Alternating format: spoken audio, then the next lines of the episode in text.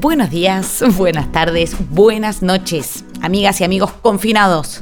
Un día más, un día menos, quizás. He decidido no pensar en lo que falta, dejar de restar y empezar a sumar esos números. La resta nunca es segura. Si uno no conoce el total, la resta no tiene sentido. Al final la operación se convierte en una suerte de pseudo finales frustrados, uno atrás de otro. La suma en cambio engorda, un número detrás de otro, un número sobre otro. La suma crece, la suma avanza. Si el frío rompe la noche, descarcha. El hielo hará crecer la herida, más sabia, más sabia.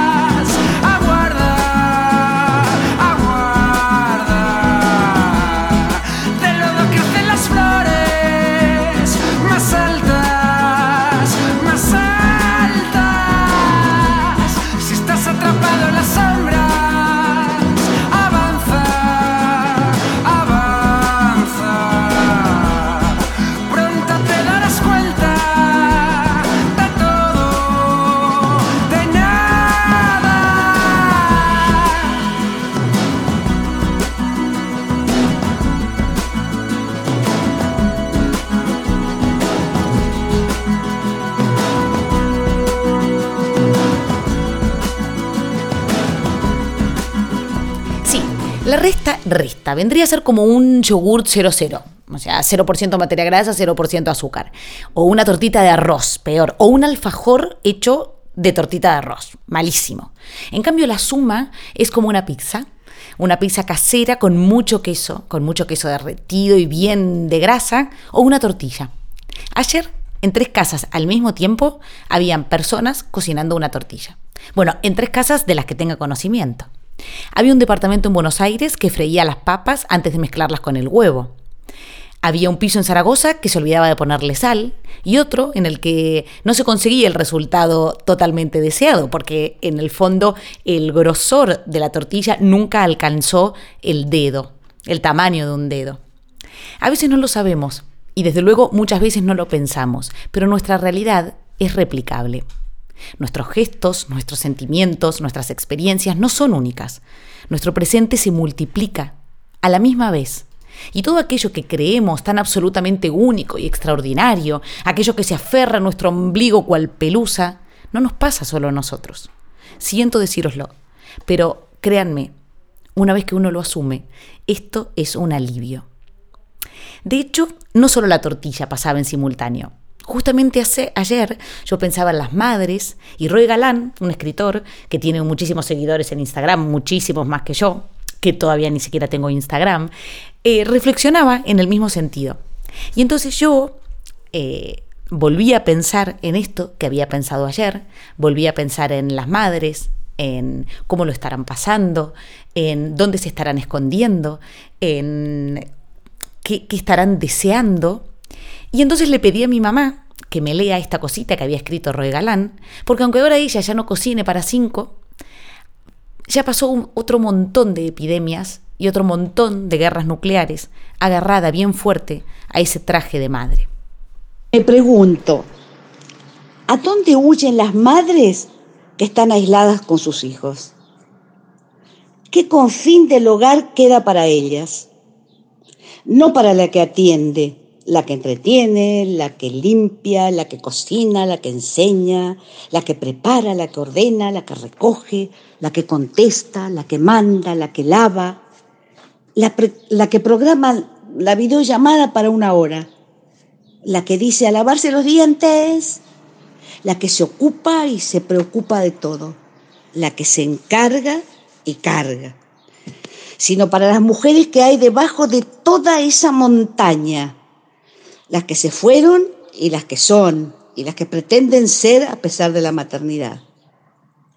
Me pregunto, ¿qué rincón propio les pertenece estos días? ¿Qué baluarte de la intimidad? Porque me temo que ninguno. Y aunque quieran a sus hijos e hijas, las madres también se cansan, se desesperan y se hartan. Me pregunto, ¿Quiénes cuidan de las madres detrás de las ventanas? ¿Quiénes sostienen sus miedos interiores y exteriores? ¿Quiénes escuchan el ruido de sus incertidumbres cuando todo lo ocupa el ruido doméstico? Y me pregunto, ¿cómo se puede teletrabajar cuando tienes la responsabilidad de procurar la vida? Pluriempleada, menos cuando duermes o vas al baño.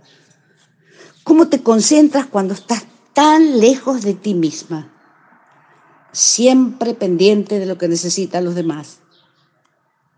Y me vuelvo a preguntar si los padres estos días están cumpliendo con su parte del trato virtual, en estricta y solemne igualdad, sin escaqueos, sin excusas, sin es que yo no sé en qué puedo ayudar, porque no se ayuda, se hace lo que toca, menos mancuernas y más valletas.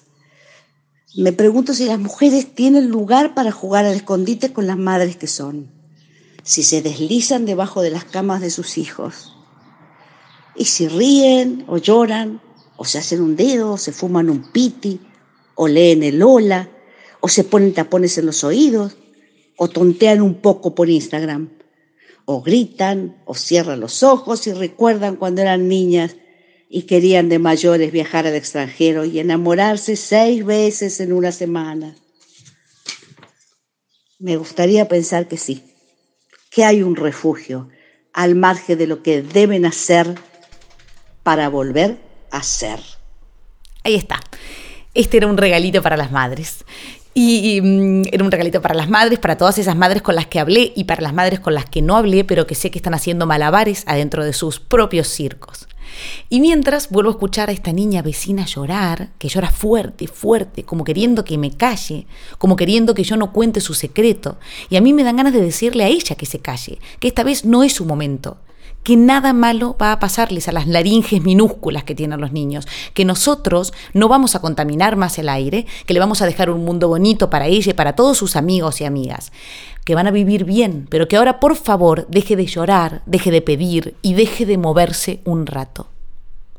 Voy a abrir el tragaluz o la claraboya, que en latín significa clarus vía y que en mí significa una ventana en el techo que le da luz, mucha luz, a esta habitación es mi propio cuerpo.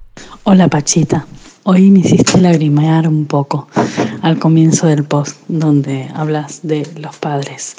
Y sí, cuánta razón. me preguntan qué es lo primero que vas a hacer. Necesito estar sola, sola un momento. un momento del día, estar sola, sola. O sea, ahora mismo mi momento es cuando escucho el post, es que estoy una hora que me meto los auriculares, auriculares y estoy, que le digo, Iván, quédate con los nenes y, y, y quiero estar un momento. Y ni aún así me pongo los auriculares más grandes que tengo para que se den cuenta que estoy con los auriculares puestos, que no los voy a escuchar y aún así están.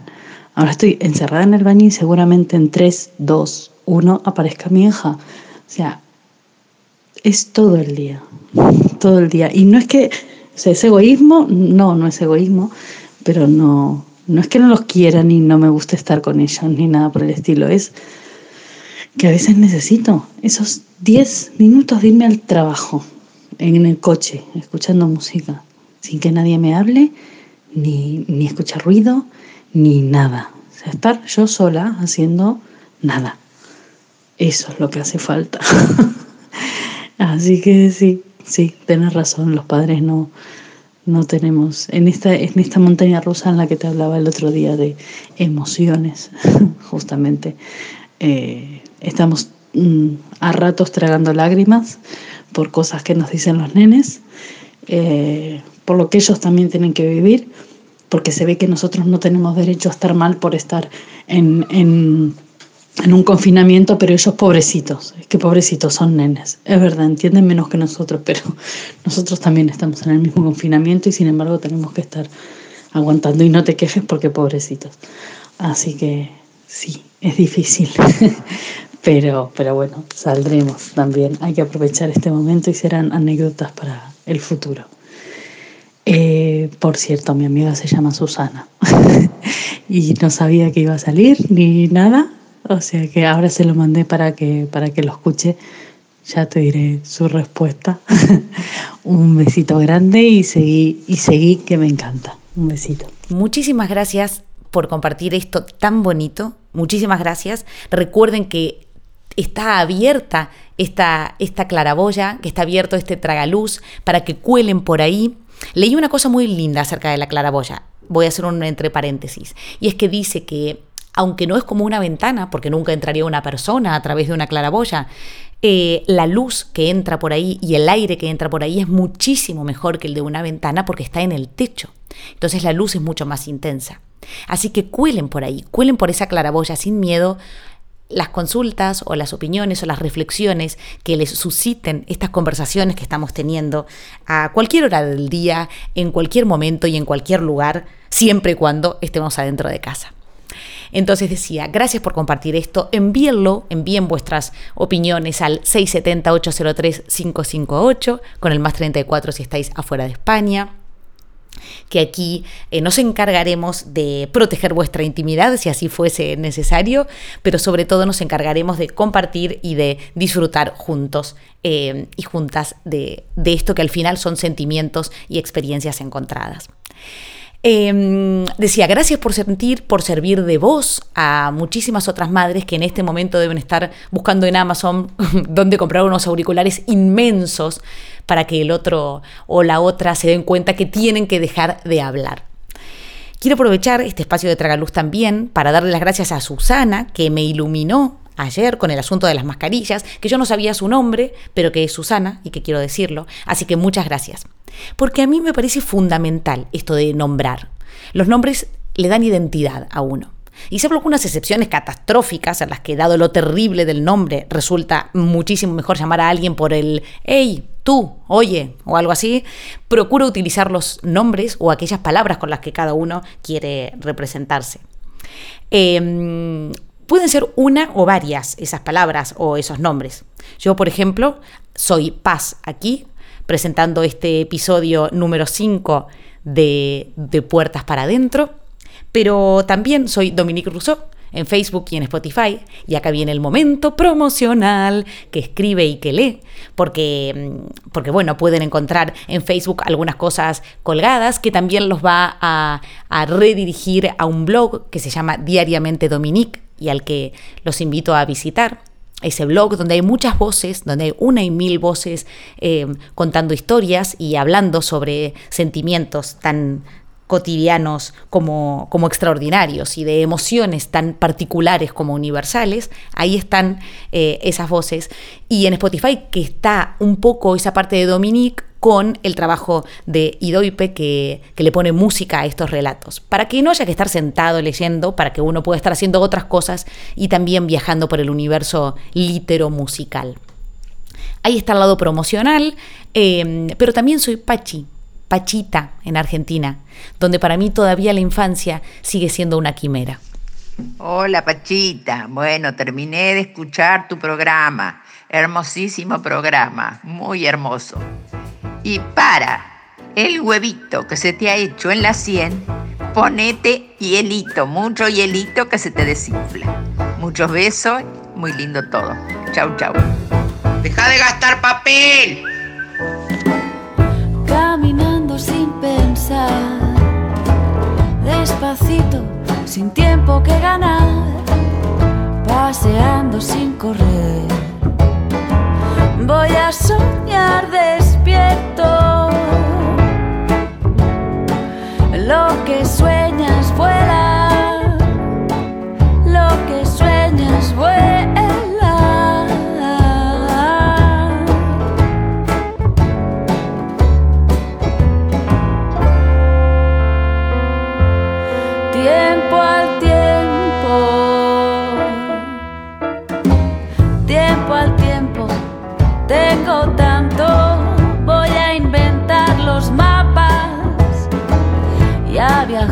Por el mantel.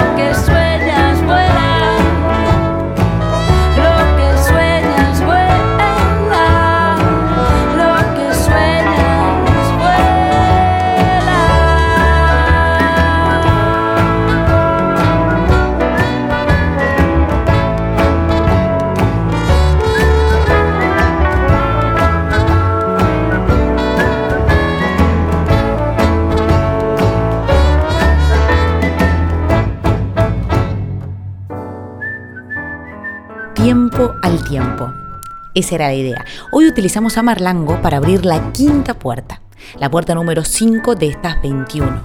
21 puertas, 21 días que nos van a ayudar a construir un nuevo hábito. Escuchábamos a Marlango porque para llegar hasta el portal vamos a tener que volar. Y dadas las circunstancias, no sería empalagoso decir que además vamos a tener que soñar un poco. Hoy nos vamos a Ámsterdam.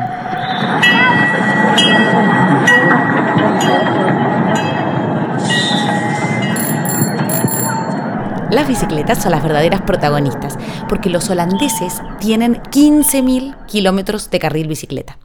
Ámsterdam es la capital de los Países Bajos y es una visita casi obligada para los jóvenes y no tan jóvenes europeos. Y no, y no tan europeos.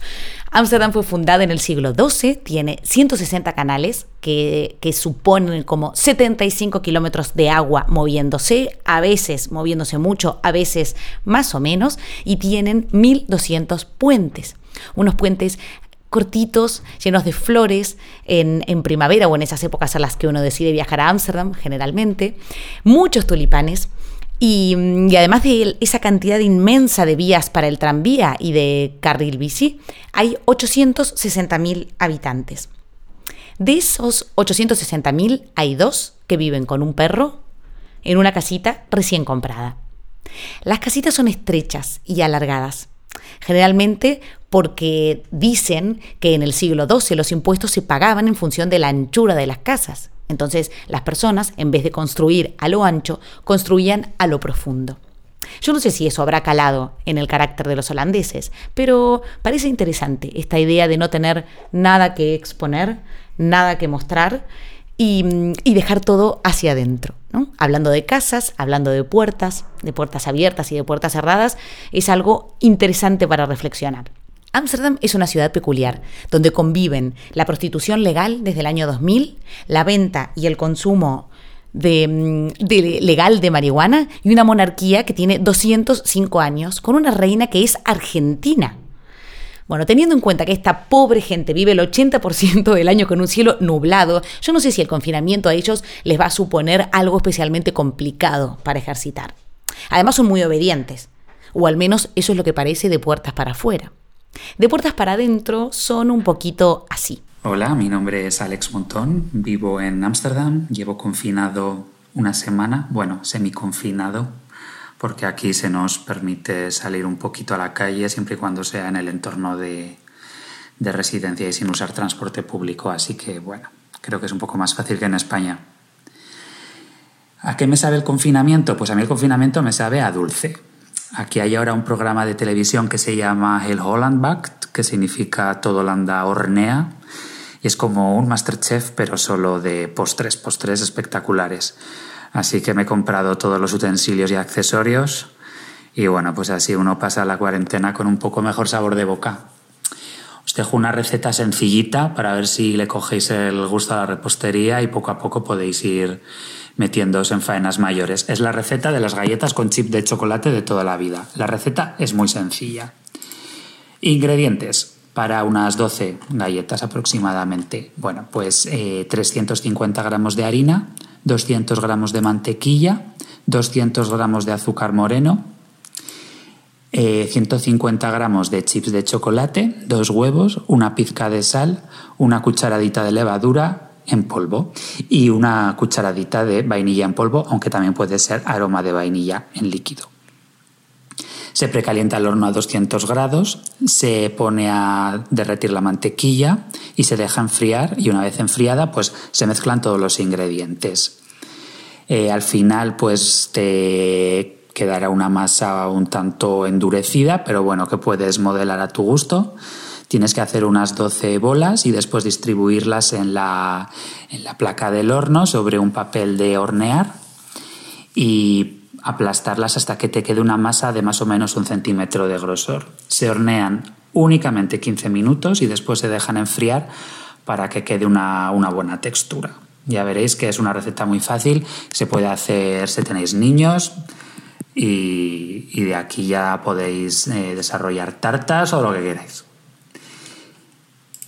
Ah, la canción que me alegra el día, pues Primadonna Girl de Marina and the Diamonds, porque, pues, pues sí, pues es que hay que ser un poco diva aunque estés metida en casa. Eh, y a mí, pues me, alegra el día. Ah, una serie que me he visto estos días ha sido El cuento de la criada, que todavía no la había visto, tenía muchas ganas de verla y en una semana ya me he visto las dos primeras temporadas. No la veía porque me parecía demasiado drama, pero bueno, visto lo que tenemos ahora mismo, pues ya mm, no es para tanto. Y además es muy buena, se la recomiendo a todo el mundo. Eh, el sentimiento que más me acompaña, la verdad es que es la calma. Estoy súper tranquilo. Yo creo que es porque, no sé, no sé si es una crisis sanitaria y soy veterinario y trabajo en tema de fármacos, nuevos fármacos y así. Entonces, bueno, pues es como que, como entiendes más o menos lo que, lo que está pasando, pues es como que no te asustas tanto. A lo mejor si fuera, qué sé yo, una crisis política, una guerra, una mega crisis económica otra vez, pues eso, mm, como no tengo ni idea, pues me asustaría más, pero esto lo estoy llevando a la mar de bien. Tengo un compañero de confinamiento maravilloso, es Dirk, mi novio. Es estabilidad, equilibrio absoluto, así que quizá eso también favorece la calma. Creo sinceramente que una cuarentena con mi amiga Beatriz Martínez Bosor puede ser una cosa desternillante. Tengo envidia de Usi. Y la próxima cuarentena, mm, sí, con, con Beus totalmente, para reírme un rato. Eh, lo primero que voy a hacer cuando me levante la cuarentena es comprarme un billete a España, porque la verdad es que estando fuera y lejos de la familia y de los amigos, pues se hace un poco duro, se hace un poco duro. Encima me han cancelado ya todos los viajes por al menos un mes, así que eh, va a ser lo primero que haga.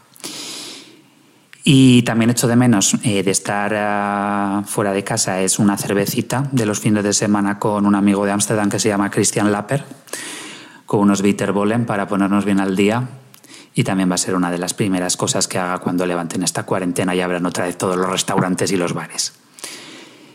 Eh, ¿Dónde paso más tiempo? En el salón, sin duda. Mucha luz, color, plantas, la máquina del café, sitio para trabajar, sitio para ver la tele. Lo tengo todo en 16 metros cuadrados.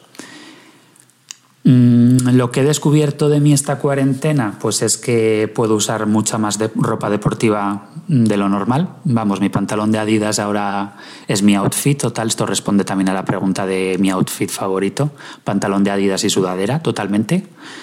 Eh, y también he descubierto de mí que no, no tengo que ducharme todos los días, algún, día me lo puedo saltar. Otra cosa que he descubierto de mí es que puedo usar la caja de herramientas. Eh, la, he usado eh, un día, pero bueno, espero igual, quién sabe, le cojo gusto también como a la repostería para limpiar el horno. Vamos, lo he dejado como en los chorros del oro. Y pues sí, tuve que bajar al, al desván, coger la caja de herramientas. Oye, y he descubierto que lo de usar el destornillador, pues tampoco se me da tal mal.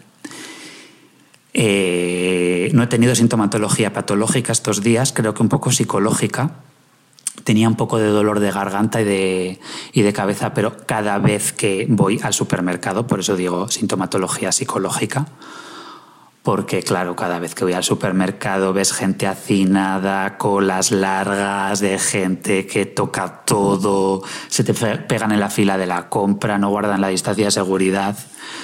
Yo vengo hipocondríaco, me duele la cabeza, me pica todo, me lavo las manos, lavo los guantes, saco ideal el abrigo.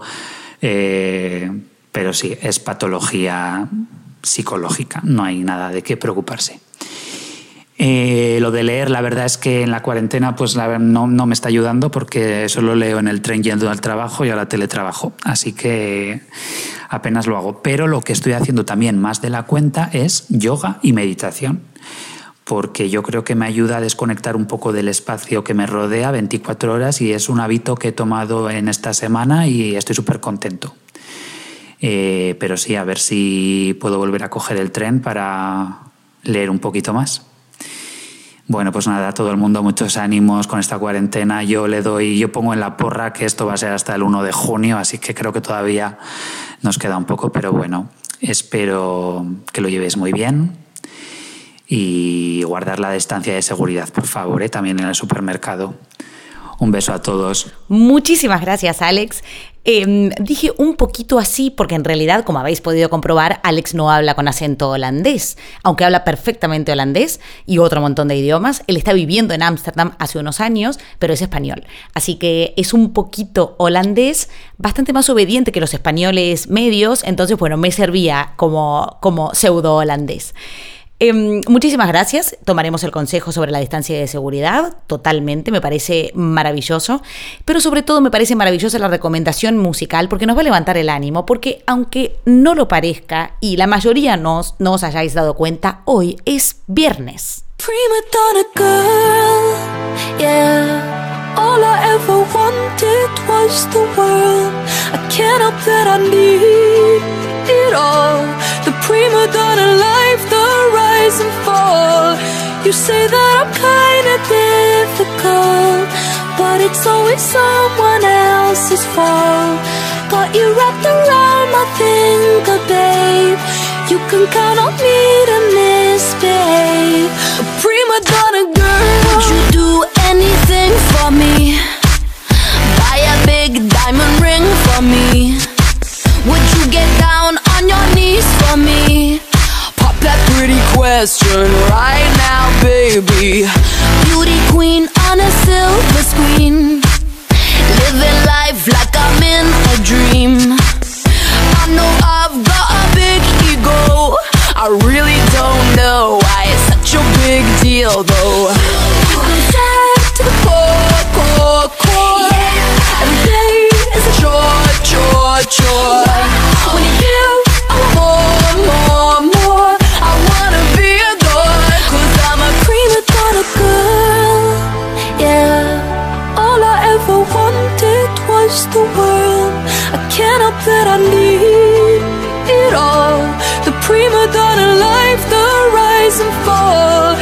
Say that I'm kinda difficult, but it's always someone else's fault. Got you wrapped around my finger, babe. You can count on me to misbehave. A prima donna girl. Fill the void up with celluloid. Take a picture, I'm with the boys. Get what I want, cause I asked for it. Not because I'm really that deserving it. Living life like I'm in the play. In the limelight, I want to stay. I know I've got a big ego. I really don't know why it's such a big deal, though. Going up, going down, down, down. Anything for the crown, crown, crown.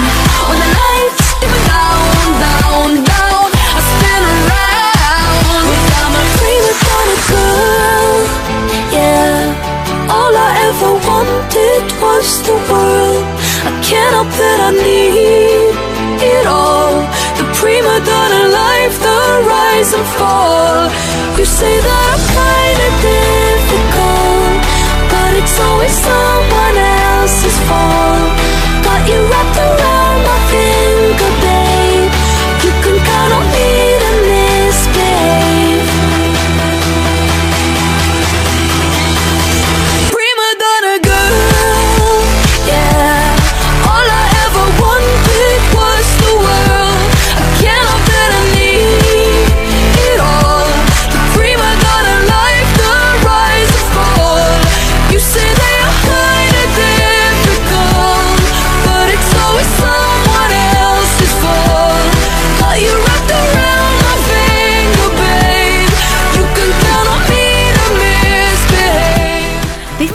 subiendo la temperatura con el movimiento, vamos a abrir la ventana. Vamos a abrir la ventana porque después de bailar un poco, de moverse, de reírse, eh, la temperatura suele subir.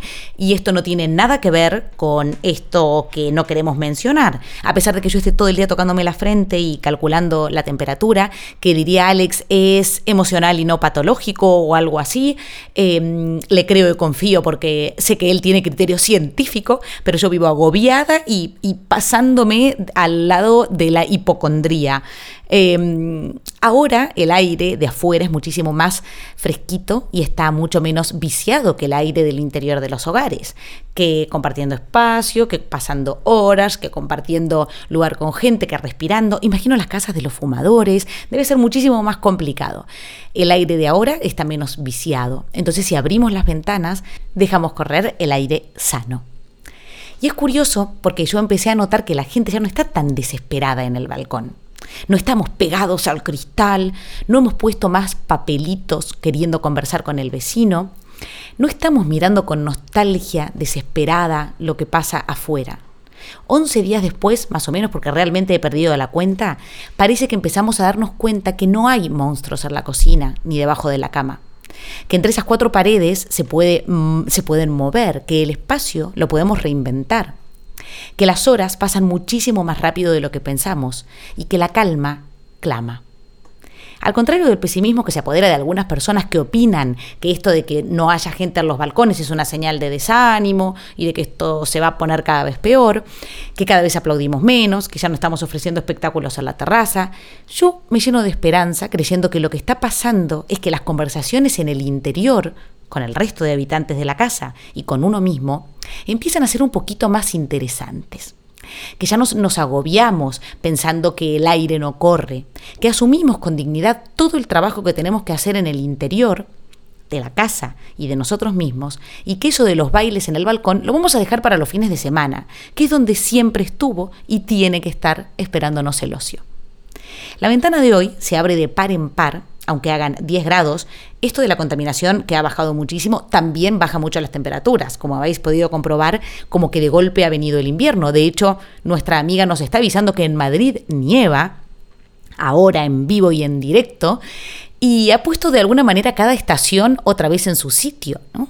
Aunque mañana tengamos que cambiar la hora porque estamos casi habitando la primavera, el resto de invierno, a ese que no dejamos entrar con plena confianza, estaba ahí acechándonos con ganas de volver. Y aquí está, el aire limpio, puro, sin nada de polución, pero muchísimo más fresquito.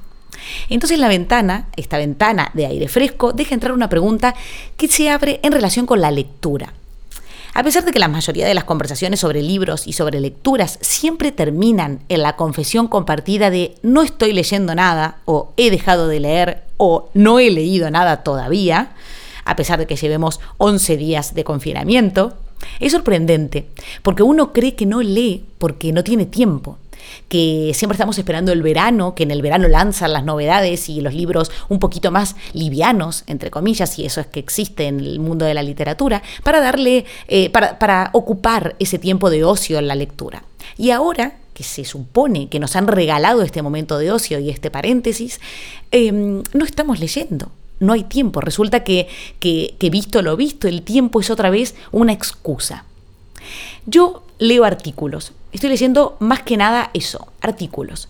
Y entre los que leí, ayer encontré a Patricio Prom, un tipo que, que en la literatura me gusta mucho, pero que ayer escribió un artículo que estaba, em, en donde él se presentaba o se, nos presentaba eh, algo enfadado sobre esto que está pasando y que él denomina o que varios denominan como la gratuidad de la cultura, ¿no? Él no es el único que estuvo debatiendo sobre esto. Hay muchos otros artistas que se manifestaron contrariados ante esta situación de tener que elegir entre regalar el arte en estos momentos críticos o eh, guardar un poquito de todo esto y no dar estos conciertos gratuitos y bueno, como para que, como para que nosotros, como si fuésemos nosotros la plebe, em, como si nos fuésemos a acostumbrar a recibir el arte gratuito y ello fuese a suponer que nosotros vamos a dejar de valorarlo, ¿no? Como si regalándonos tanto no nos fuésemos a dar cuenta que eso ha costado mucho y que eso dentro de unos, dentro de unos días, dentro de unos meses, tendremos que volver a pagarlo, ¿no? Como que cuando todo esto acabe o cuando todo lo otro empiece, no nos olvidemos de que el arte conlleva esfuerzo, conlleva trabajo y merece eh, ser valorado. Claro, el error viene en otra vez unir o aunar el valor con el dinero. Otra vez ese binomio tan insoportable, que parece que 11 días no nos ha dado tiempo a, a, romper. Las librerías tienen miedo de que si las editoriales abran los libros online, cuando ellas abran las persianas, nadie habite sus pasillos. Y yo recuerdo una librería de Zaragoza que cerró sus puertas, emblemática, la librería, que cerró sus puertas hace un par de meses eh, y escribió ¿no? un post de despedida Mm, enfadados o regañando a los maños que habían hecho que, la librería tenga que cerrar, ¿no? Por su mediocridad y por no acercarse a la lectura. Y mm, tirando alguna pullita también a esas librerías tipo la Casa del Libro o, el Corte Inglés, que, que, venden libros que, bueno, que evidentemente no son de calidad o que venden libros para la masa, ¿no? Y recuerdo también, además de la librería eh, que cerraba sus puertas, a mi hermana, siempre tan sabia y tan, y tan racional, diciéndome cosas como contándome su experiencia en esa librería. Eh, ella fue a comprar un, libro que a tenor de lo que le respondieron los libreros era un libro mm, eh, popular. Y le contestaron que no, que ese tipo de literatura ellos no la vendían, la trataron bastante mal, no la cuidaron, no le explicaron que esa literatura no la tenían, pero que tenían otra. No mm, hicieron un, juicio de valor respecto de, de la calidad de la literatura que nadie les había pedido. Y mi hermana salió de ahí muy enfadada, evidentemente, y me dijo que no iba a volver a comprar libros en esa librería. Evidentemente esa sensación no la tuvo solo ella, la tuvo muchísima más gente y esta librería tuvo que cerrar. Entonces ahí pienso que, leer o no leer no es cuestión de dinero, no es cuestión de gratuidad, no es cuestión de nuevas tecnologías, ni siquiera es cuestión de confinamiento. La música es cada vez más accesible, es gratuita y los festivales y conciertos se siguen llenando. El sol es gratis y el negocio de las camas solares no se ha fundido, no ha dejado de funcionar. El mundo literario todavía no ha entendido nada. Seguimos en estas batallas internas y ridículas cuando en realidad las cosas están pasando en unos planos muchísimo más elevados. Todavía hablamos de lo genuino, de lo puro, y no somos capaces de, de unir todo esto y de sacar algo muchísimo más rico. Pero claro, ¿qué tiene que ver esto con la pregunta? Porque en realidad esta ventana se abría para hacer una pregunta y yo me tomé esta licencia, entre paréntesis, eh, para, para soltaros todo este rollo, que, en el que me imagino que tenéis mucho que decir. Los lectores y los no tan lectores. La pregunta en realidad era, ¿cómo uno puede pasar las hojas del libro si ya no nos podemos chupar el dedo? Ahora no nos podemos tocar la cara, no nos podemos tocar la nariz, ni los ojos, ni tampoco los labios. Entonces, cuando estamos leyendo un libro de los verdaderos, de los de papel, y se nos pegan las hojas, ¿cómo lo pasamos? Estuve pensando que podíamos utilizar la técnica del repulgue de empanadas, es decir, meter el dedo en un vasito de agua y empezar a pasar así las hojas, pero no estoy plenamente convencida, así que dejo ahí la, la pregunta. Seguro que alguien me puede instruir y me puede iluminar. eh, con esto que con esta cuestión que tengo en el día de hoy, que es muchísimo menos filosófica, que es un poco más pragmática, pero, pero que ahí se queda. La ventana del pensamiento celíaco o del pensamiento incómodo viene desde una sombra que me persigue todo el rato, desde una nube eh, que tengo ahí como encima de mi cabeza, y que tiene que ver con esta cosa de, las decisiones, ¿no? De las decisiones en un mundo global o en un mundo donde, donde pretendemos vivir eh, sin fronteras. Y digo, ahora este señor Boris Johnson, que está un poco loco así, eh, tipo Trump, decide que eh, ahora decidió confinarse, pobre, un poco lento, pero él en un momento pensó, tuvo ot- otra estrategia para hacer frente a esto que no vamos a mencionar, eh, que tenía que ver con una cosa que se llama como contagio masivo o algo así. Eh, él no quería tomar ninguna medida. Donald Trump no va a tomar ninguna medida y no sabemos, suponemos que mm, Bolsonaro está más o menos a la misma línea. La cosa es, no voy a confinar a mi sociedad porque yo creo que esto tiene que ver más o menos como con el evolucionismo de Darwin y entonces creo que asumimos una cantidad de muertes X y seguimos. Ahora, nosotros, los confinados, los del yo me quedo en casa, quédate en casa, los de los conciertos gratuitos, los de los aplausos a los balcones. ¿Deberíamos prohibirle la entrada a todos estos ingleses que votaron a Boris Johnson y que ahora no se quieren confinar, pero nos quieren venir a visitar a nuestras islas? Ahí voy a dejar la pregunta. Es un pensamiento celíaco, incómodo, porque yo sé que está feo esto de hacerse la progre y luego querer poner barreras y tal. Pero bueno, no sé, como que no me parece bien. Que ellos vivan ahí tranquilamente, que se habiten el virus ahí tan contentos y que luego vengan a Canarias. No me parece bien. Tampoco me parece bien que vengan a Mallorca, pero bueno, eso lo vamos a dejar ahí. Y es un poquito algo similar a lo que pasa con estos padres o madres que no quieren vacunar a sus hijos. Es decir, estos papás y estas mamás que van en contra de las vacunas, eh, pero que viven en un mundo donde todos los demás hemos decidido vacunarnos, no solo para protegernos nosotros, sino también para proteger a sus hijos e hijas. Entonces, eh, es muy fácil jugar a ser valiente o jugar a ser rebelde cuando todos los demás no nos representan una amenaza. Ese es mi pensamiento celíaco. No sé qué estará pasando en vuestras cabezas en este momento. No sé si opináis, eh, si tenéis alguna opinión respecto del mundo antivacunas. Eh, tengo muchos, muchos oyentes que son científicos, así que me, creo que sospecho su opinión, pero bueno, aquí dejo esta ventana abierta para el quien la quiera contar. Y me voy ahí con la cosa buena, con la ventana de la cosa buena, porque realmente eh, hoy es viernes y de cara al fin de semana hay que, hay que quedarse ahí como contento. Y lo que quiero decir es que las veo a todas muchísimo más guapas. A los chicos también, pero esto va como muy de mujer porque en esta construcción del género en la que hemos estado eh, expuestas, en las que hemos crecido, eh, siempre hemos estado como en el foco, ¿no? Y, y, esto de la cara estirada, de las no arrugas, de estar eh, bonitas, del pelo, del maquillaje, de la base de maquillaje, y todo esto ha supuesto un esfuerzo, un sobreesfuerzo para nosotras. No sé qué estará pasando con la, con la depilación, no sé cómo lo llevaréis, pero sí quiero decir que vuestras caras y vuestras pieles están divinas. Y no sé si tiene que ver porque hemos dormido más, porque no nos ponemos tanto potingue, porque como mm, entre las noticias que han dicho, que no sé si es verdad, pero bueno, entre las noticias que se han corrido, mm, que han corrido por ahí, decían que no nos pongamos maquillaje porque esta cosita se enganchaba un poco al maquillaje, hay muchas mujeres que han dejado de usar maquillaje.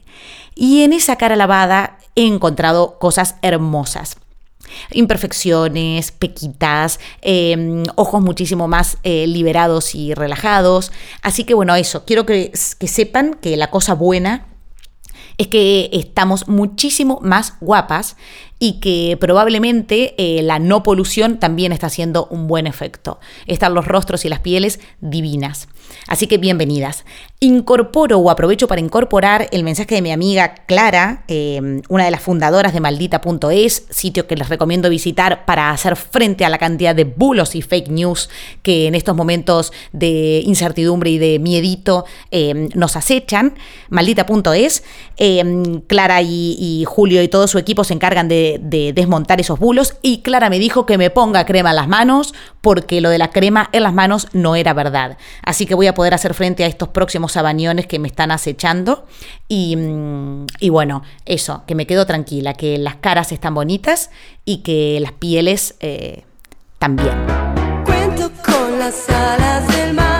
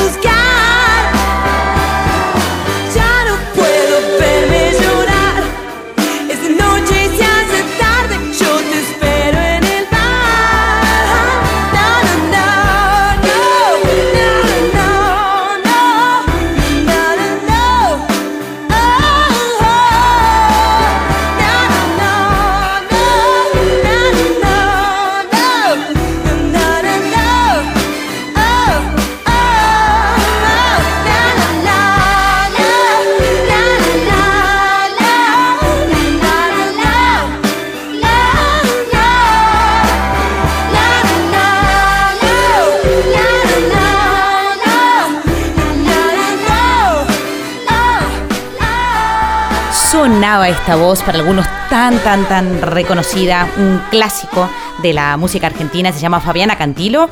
Este tema Mary Poppins y el desollinador, eh, del año 1991 y de un álbum que se llama Algo Mejor. Algo mejor, bastante mejor, es cómo estamos y cómo vamos a estar. Os lo aseguro, os lo prometo. Y como ayer y como todos los días anteriores, construyendo nuestro hábito, sumando ladrillito a ladrillito en estos 21 días, puerta tras puerta, en este, en este podcast que hemos decidido crear para, para vosotros y para vosotras, nos vamos o antes de irnos nos repetimos este mantra que hemos elegido. Hemos elegido a Pablo Neruda, a su tema A callarse, para autoconvencernos de que todo esto está bien. Ahora contaremos 12 y nos quedamos todos quietos. Por una vez, sobre la tierra, no hablemos ningún idioma. Por un segundo, detengámonos. No movamos tanto los brazos.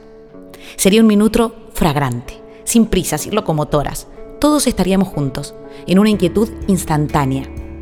Los pescadores del mar frío no harían daño a las ballenas y el trabajador de la sal miraría sus manos rotas.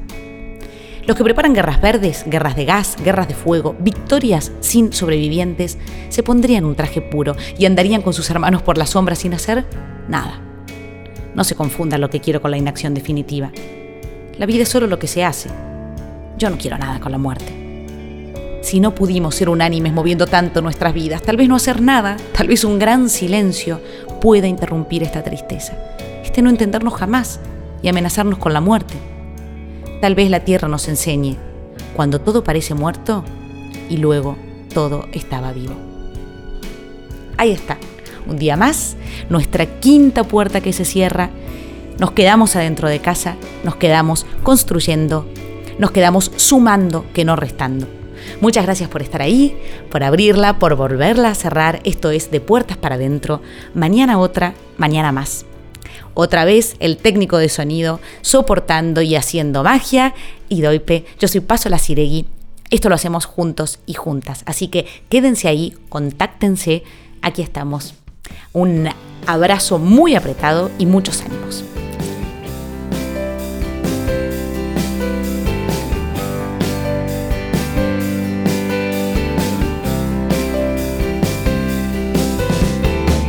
Si salimos de esta, juro que no haré ni un gesto de emoción.